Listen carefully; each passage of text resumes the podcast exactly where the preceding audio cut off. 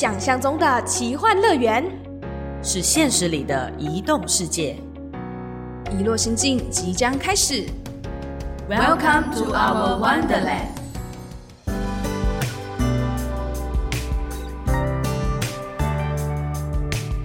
欢迎收听《一落心境》，我是主持人小植。我是主持人豆腐。今天是豆植 time 的时间，我们来先说说看，最近大家可能听了我们的节目以后，或者是没有地图的旅人走到了最近的这两集，我们的彼此的感觉是怎么样？跟各位听众分享一下，我们好像最近我们移动的也算脚步蛮大的。嗯，没有错。先讲讲看节目好了，我们录了两集，那这两集又跟国豪、AG 或 Jerome 等等的来宾们的故事不太一样。这个呢是关于我觉得印象深刻的，我先说晚期好了，因为是最近的节目，嗯在那个河内的旅馆里面，就是饭店里面就是这样子，一边划着他的书的内容，然后一边感悟说，原来移动这件事情是多么的奇妙的这种感觉。那晚期给我一个最大的感觉，就是他在做移工议题的填调上面呢，确实投入了很大的心力，跟我不知道为什么，在他就是小小的脑袋里面有很多的 idea，就是很多的疑问是旁人，比如像我这一种不太会去留意到的一些细节，这个让我有一点着实很佩服。而且那时候我印象蛮深刻，是我们问他说：“哎，他在田野的时候在做创作，因为其实会接触到很多很多的人。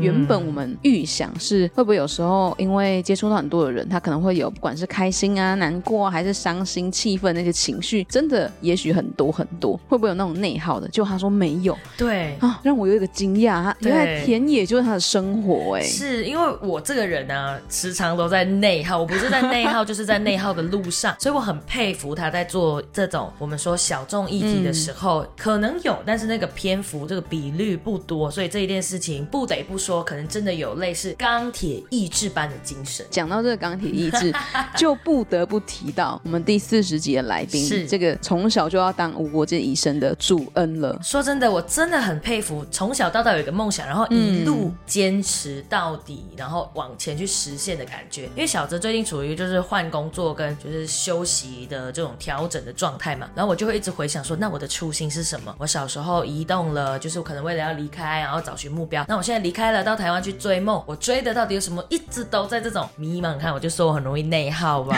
那你看，主任他就是从小到大，因为想要当无国界医生，或者是想要成为医生这个职业，所以尽管有很多我们说很辛苦的一些训练，或者时数工作时长比较长，很饿的时候。啊，，对他，因为他之前有说，就是如果他在住院的时候很忙了，可能没有准时用餐，就一直要很饿，然后忍着忍着忍着，就是钢铁意志般的训练，我就觉得很令人佩服，就是为了一件事情，不管移动还是停留的那一种决定。嗯，而且我觉得比较特别的是在主恩的这一集啦，因为他想要当无国界医生，但在这之前，虽然他还在朝向这个梦想的路上，可他已经有一些到海外啊，或者是说，因为他目前是在台湾的医院里面当住院医生的，就是外科医师，所以这个之间有一些呃文化语境上面的转换，他倒是蛮能适应的，有一点令我佩服，因为我现在人跟小植一起都在马来西亚，所以对我来说，我现在这边在这边的身份是外国人，嗯。嗯。我好像没有办法转换的那么迅速。对，说到转换的迅速，我就要接着问了，因为语境转换这件事情，对不管是主恩或小直来说，我们自己都觉得算是可适应，跟其实很快的能够应应当地去做调整。但我不确定豆腐这阵子决定要移动来到马来西亚旅行这一阵子以后，你在语境切换这件事情感觉又如何呢？啊，这个就要先讲到，我大概在二月初的时候来到大马嘛，然后那个时候一下机场哦，你就知道身边充斥的语言已经不再是中文，它可能是英文啊、马来文啊等等的。对，你看那个机场的看板，你就想说完蛋，开始进入一个不是自己语言的国家了哦你。下机的时候有迷路的那种感觉吗？哦，我跟你说，我找到一个很聪明的方式，我就一直跟着人群走就对了。对，你就说往光的方向前进，你终究会找到答案。大家都是我的 light，、欸、你知道吗？一走下来的时候，OK，那语境转换，你觉得最不能适应，或者是可能最比较冲击的地方会是什么呢？嗯，先讲一下，在机场那时候刚好遇到一个事件，然后那个事件呢，其实我之前在台湾啦，我会看很多可能外国人他们到台湾有一些遇到的困扰，像其中一个让我比较印象深刻的困扰是，有一个在台湾的瑞典人，然后他叫 Lucas，嗯，他曾经说，其实，在台湾电影饮料的时候，外国人都会觉得相当的麻烦。为什么呢？因为台湾的饮料店其实有很多的步骤嘛，对，比如说你点完你的饮料之后，他会问你要什么冰，我们分超级多冰的嘛，然后还有很分很多很多的糖喽，甚至有时候问你要不要袋子，你有没有环保杯，有的没的。然后来到这里，我一下机场，机场有一个 Old Town，然后我在那边，小芝就跟我说，哎，那豆腐你可以先点个餐啊，如果很很热很渴这边就要插播一下，因为我说好说要接豆腐，就是接机，就是我我一直跟他说没关系，豆腐你下机以后呢，你就在门口可以看到我在那摇旗呐喊咯。结果呢，结果噔噔噔噔，他下机以后用了机场 WiFi 连接了以后呢，连跟我说，哎，人呢？结果我还在赶路的路上，这个呢又是另外一个关于交通的故事了，有机会再来跟大家分享。反正 anyway，我就没有做到那个啊热烈欢迎的那一幕，我就说，不然你先去隔壁的 Old Town 点餐，我等下再来密你，因为我还在塞车的路上。没错，所以在那个时候呢，我就想了想，其实我原本真的很不想走进去点餐的，因为有一点小小的害怕。虽然知道可以用英文沟通，还是会有那个要跨出那个心理障碍。但后来因为实在是太多的人一直挤在机场，然后身边充斥着各大民族，在去马来西亚之前，小直就是再三的交代跟叮咛，他说你在机场的时候一定要顾好自己的包包哦，然后要看好自己的东西哦，然后尽量就是到人多的地方。嗯，我后来发现身边的人实在是太多了，我很怕，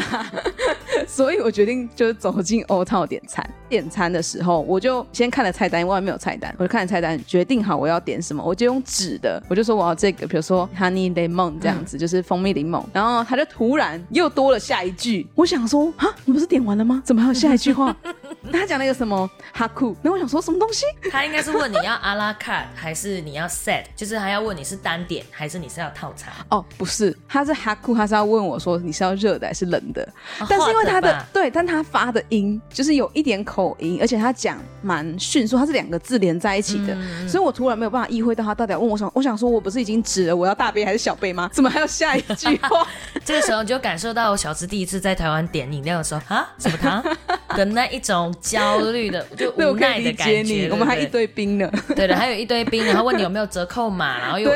不是折扣码，就是可能有没有环保杯啊，还是你要折扣什么什么之类的，要不要？确实会比较紧张一点，因为应该是语言的不适应了。那我就觉得应该要帮听众分享一下，说豆腐决定来马来西亚旅行的一个原因是什么？好像记得我们之前有交流到说，只是决定要不要考虑出国，因为现在疫情解封了嘛，算是出国潮很多。那怎么会选择来马来西亚呢？不会是因为要跟我录音，所以来吧？还是这是其中一个重要原因？其中一个重要原因啦。OK，为什么啊？嗯，因为一一来是我们是双人搭档，然后其实不太确定说我们如果跨国远距的话，到底 O 不 OK？这是第一点。是，然后第二点是，其实小时在这边也是刚回来创业，有一点忙碌的状态，所以还是要看一下哦，多忙碌，看看 partner 的状况。对对对对对，感谢豆腐有爱隔隔海飞扬，没关系，顺便也可以来真的切确切的感受一下某一个朋友的原生家庭是长什么样子。没错，来到这边就可以体验一下，嗯，所谓移动的人他们在不同的地方真实会面临到的处境。你有没有一种顿时觉得自己很像移工的感觉？有，非常。你明明就来旅行的，但是因为我觉得不管是移工或旅者，他其实就是在一个移动的状态。对，所以有时候面临的情境是很相似的。嗯但为什么脑袋突然标出“移工”这个词呢？应该是我们常做这个议题吧。好，那我们话题就要赶快来到说，就是豆腐在马来西亚的时候，你觉得马来西亚跟台湾一开始？最大的差异，因为我们其实听很多的文化差异，可是你自己的感觉呢？哎，其实对我来讲，就是因为听过这么多文化差异的故事，然后也我们也访了不少。想说你应该是行家，对，因为在移动当中，大家都有他们的故事嘛。对我自己个人走的路线是，我喜欢观察一些小小的细节，然后小小的地方，就是关于生活上的，比较可能不一定是很第一时间你就能够看到的那一种啦。刚开始我们到大马的时候，我跟小池，因为我们都是刚归国的人。对对对。我确实也有点在经历那一种文化适应的感觉。对，没错，他也是，他也是同步。所以，我们一起在吉隆坡 KL 那边先待了三天两夜。对。那在 KL 的时候，我知道了。我一开始对 KL 的印象就是那个是一个有一点像台北的地方，然后非常的繁华，然后节奏也很快。他们跟我说交通很塞，很塞。是啊，我是不知道有多塞啦。不过我那几天感受到了有多塞的部分。对对。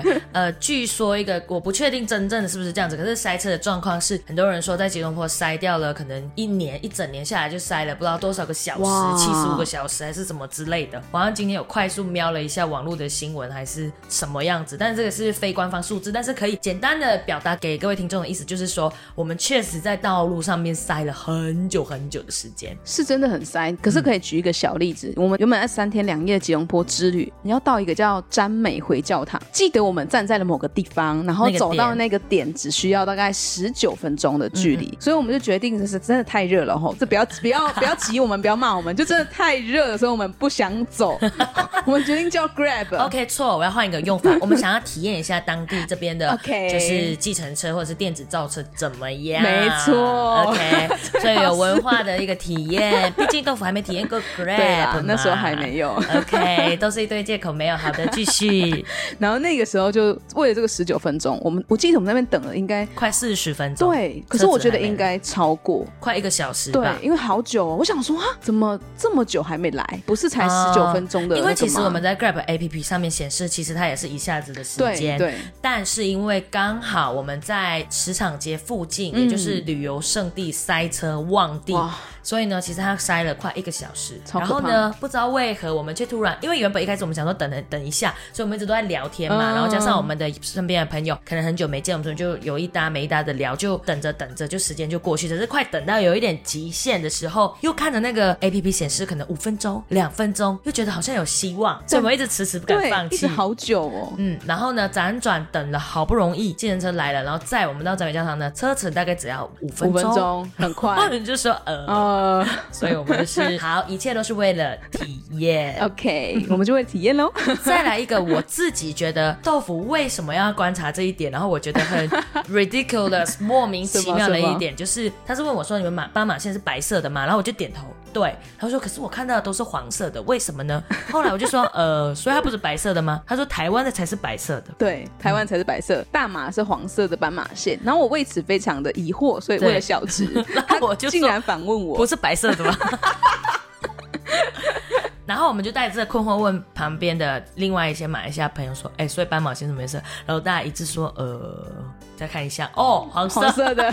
所以其实我们可能有一些细节，平常日常里面没有留意到的，就是真的 local 的人，比如说我们可能问台湾人为什么要加东泉辣椒酱的时候，他可能就跟你说。就是要加这个、啊。对，就是要加这个的那种感觉，开始慢慢的在这一两天内，陆陆续续嗯刚刚来到那种感觉很深刻。没错那。另外一点是，小直自己回来的时候也有一些蛮大的观察的，因为我之前都跟豆腐说不用花那么多钱啦，因为还好吧，就是把大家都说嗯很便宜，很便宜，那没什么问题，你就换一点点就好了。结果我后来自己回来以后，因为我先比豆腐提早回来快一个礼拜左右，我回来发现好像还好。物价好像差不多，对，我觉得换算起来好像跟台币差不多，所以意思就是说，哦，你们的那个经济迅速发展，呃，我不敢说迅速发展，但是确实就是不管怎么样的发展，我的薪水没有发展就对了的那种状况之下呢 物价其实好像没有什么差别。我们要不要举一个例子，以饮料来说嘛？啊以饮料来讲好了，嗯就是手摇饮，我们有到大马品牌饮料店叫 T Life，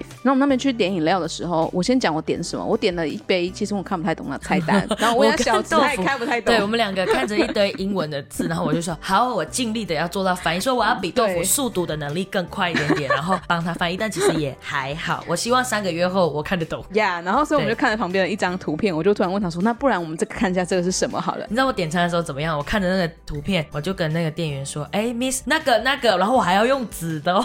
因为我不知道叫什么名字。？”它真的很多字啦，必须说。所以后来我们就决定看了图片，然后直接用纸的问一下店员说那是什么。我那时候点了一杯叫什么芒果气泡饮，嗯嗯嗯，里面有珍珠，然后西米露跟小小的像是台湾传统的那种野果，白色、红色、绿色的那一种，不是我们日常饮料店吃到那种透明的野果，是不同的。然后那时候点那一杯吧，我印象中我点了马币好像九块还是十块。对，我们姑且算它大概，我记得可能十块九或九块九这种，对对对大概是这个价格，那大家的换算，你可以直接乘以七或乘以八，比较快一点点换算。所以等于说那一杯大概就是六十到七十多块的台币左右。嗯那跟台湾的饮料店，像那种什么台湾对五十兰真波爷比起来，哦，说不定还稍微更贵一点点或差不多。嗯，因为不太一样，它是气泡饮啦，但因为我们在台湾是茶嘛，所以整个相较起来，我真的觉得物价并没有太大的差异。对，尤其你只要看到那种装潢很亮，就差不多是台湾价这样。啊，OK，这件事情也是让我觉得说意外的一个发现，因为可能真的待在台湾生活有一段时间了，回来确实需要一点时间适应。刚刚讲到的是物价嘛，另外一个我觉得也有点哇，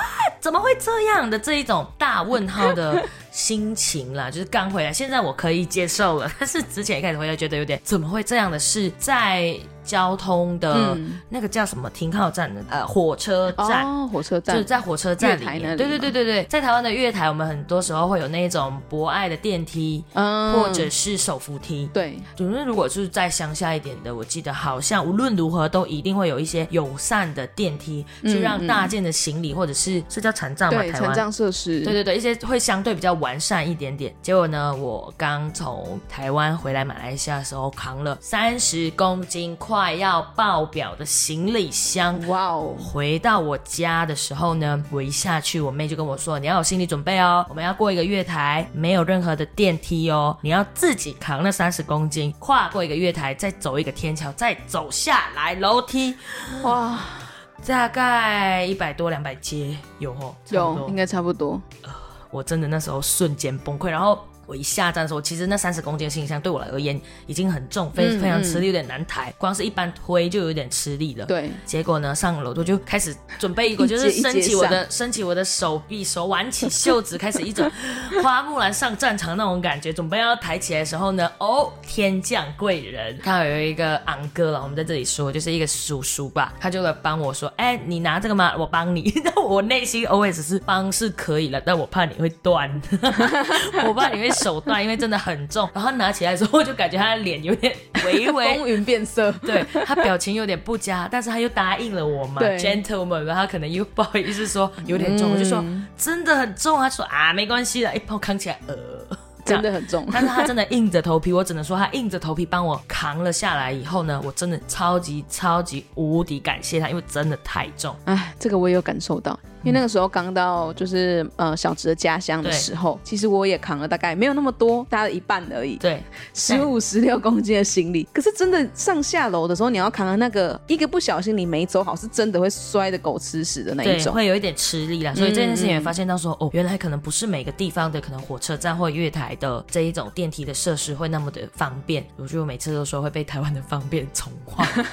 之类的。这倒是。嗯，还有就是一些交通工具吧，各位听众。如果觉得豆腐或小直要回马来西亚旅行的这阵子的时候呢，可以解锁什么样有趣的行动？欢迎就是持续的在粉钻 IG 跟我们说，或者是可能在节目里面，我们也会用讲的方式来跟大家讲的更 detail 一点。因为有时候打字，我就是一个懒惰打字的人，可能没有讲的那么的仔细。对，哎，那其实小直回到了马来西亚。那这阵子我们在看他都好忙好忙，你到底在忙什么呢？嗯，这个近况要来跟大家分享，因为我现在目前回来是全职的自由工作者嘛，意思就是有什么做什么的概念。但因为回来的时候，我其实内心有一个想法，跟后来豆腐提供给我的这个建议不谋而合的是，我原本就就有想说，带着我在海外旅居的经验，然后呢，做一个类似公益演讲的行动，到每一个不管是国小或高中去做这种分享会。但因为我那时候就。就是光有想法，但没有任何的行动力。后来在跟豆腐聊着聊着，他说：“哎，你真的可以考虑这么做，因为你可以趁你现在还有一些新人光环的时候，赶快做一下。然后一来就是可以帮自己总结说这一阵子的历程怎么样；二来也算是给自己有一个完美的 ending，跟在马来西亚的工作即将要开始的那种感觉。所以我这阵子很忙的，就是开始要接洽一些我们可能之前认识的学校单位或机构，看看有没有机会可以到他们学校，就是自荐或者是真的有一些合作。”的方式做这种演讲，我觉得蛮好玩的，因为在对你有跟我们去了小学，对啊，我其实完全没有想到，我到马来西亚这段期间有机会进到你家小学去啊。OK，因为我设大概十到十五个点给小智，真的，各位听众或者是小智的台湾朋友们，确定在来找我之前想好好哈，十五个会不会有点太多了呢？我的就是设那个超多点，不要太苛刻哦，我我太苛刻了，对不对？笑到哎，大家觉得十五个会很苛刻吗？欢迎留言告诉我们。反正小学原本没有在那十到十五个，但没关系，解锁了还是很开心。OK，你觉得呢？就是第一次到小学，就是在台湾，我们说是国小吧？对，国小。你觉得那个感觉怎么样？哎、我必须说，我真的觉得，呃因为我们是在呃小植的家乡，对那小植有一直跟我说，其实他说他的家乡这边比较属于，因为马来西亚太大了，对，所以他属于比较乡下这边的范围。嗯那我到小学的时候，即便是在乡下小学，还是有分，可能有一些小学他的学生们是更淳朴可爱的，那一些小学学生们他们已经开始进入了一点即将要毕业的那一种厌世的阶段。OK，对，还是有一点落差。可是我觉得特别不一样的地方，是因为我是有一点像是全场的外国人，外国人光环。但是我有一点小尴尬的原因，是因为这边有三大民族，有印度人、马来人，然后华人。虽然我们是进去华文的小学，他们也都会讲中文，大多数的啦，百百分之八九十 percent 的小朋友是会讲中文的。可是因为这边的华文用语和台湾是不一样的，嗯，呃，要怎么不一样？用一个简单的字来形容好了，像我的名字呢，在台湾的口音叫豆腐，对有点像是四声跟三声豆腐。然后你们怎么念呢？呃，我都会说，哎，各位大家好，她是豆腐姐姐，你们叫她豆腐。对，然后我就想说，呃，那个是对，就会瞬间觉得这个名字好像又，嗯，我只能说更 local 一点点。对，就变得很 local。所以我就每一次在跟呃小朋友在可能沟通的时候，因为我是担任摄影的角色，嗯，那摄影的角色除了拍照之余，小朋友在互动的阶段，有时候他们可能我们人手比较少一点啦，所以可能他们会找我们。对，对，还是会拉着摄影姐姐问说字怎么写，然后我就问他说，哦，那你想要写什么字呢？他们就会停顿一下。我想说啊，怎么办？我刚刚是讲了什么哦，应该是你在讲话的那个方式，他们可能在想说，所以你是在问什么？东西？对，我就有点小担心啊，他们停顿那几秒，虽然真的很短，可能三到五秒而已，可是我会很焦虑。我想说，我是不是讲的不好，还是发音的部分这边没有办法，不是这样讲的，嗯用语是不是会换？所以我在那个时候会非常非常的焦虑。这个是我在小学遇到比较觉得有趣的事情。对对对对对，而且在小学里面很常就是三大民族之间，嗯，呃，我们很常遇到的状况，不管是在小学里面或者是在生活里面，很常遇到的状况就是你跟他讲中文，然后呃，我们这边叫华语，你跟他讲华语，然后他会跟你翻译成英文，然后马来文讲给他旁边的 啊朋友听，或他们对对话就是华语马来文来回就是交锋。我顿时觉得，哎，原来以前我也是这样，我现在就是开始比较习惯，因之前就是一直都在讲中文嘛，，对对。真的这样，但是回来以后好像有慢慢开始适应了吧？啊，还有一个有趣的地方是，因为那个时候跟小池我们有在讨论说他到小学要分享些什么，这个算是小小的观察。嗯原来你们这边的课程有很多，因为大家都是像我们知道是会有国文课嘛，然后数学课、自然课、社会课。他们呢，因为有三大民族，所以分三种的学校，有马来学校、华文学校，然后跟印度学校。对但是你们的国语课都是教马来文。对，所以我我要必须马上切换哦，因为我们的国文课是中文嘛，台湾的话对，但你们是马来文，是那我就问说那华文呢？他说哦，华文就中文。我说哦，好好好，那个用词要赶快 切回来。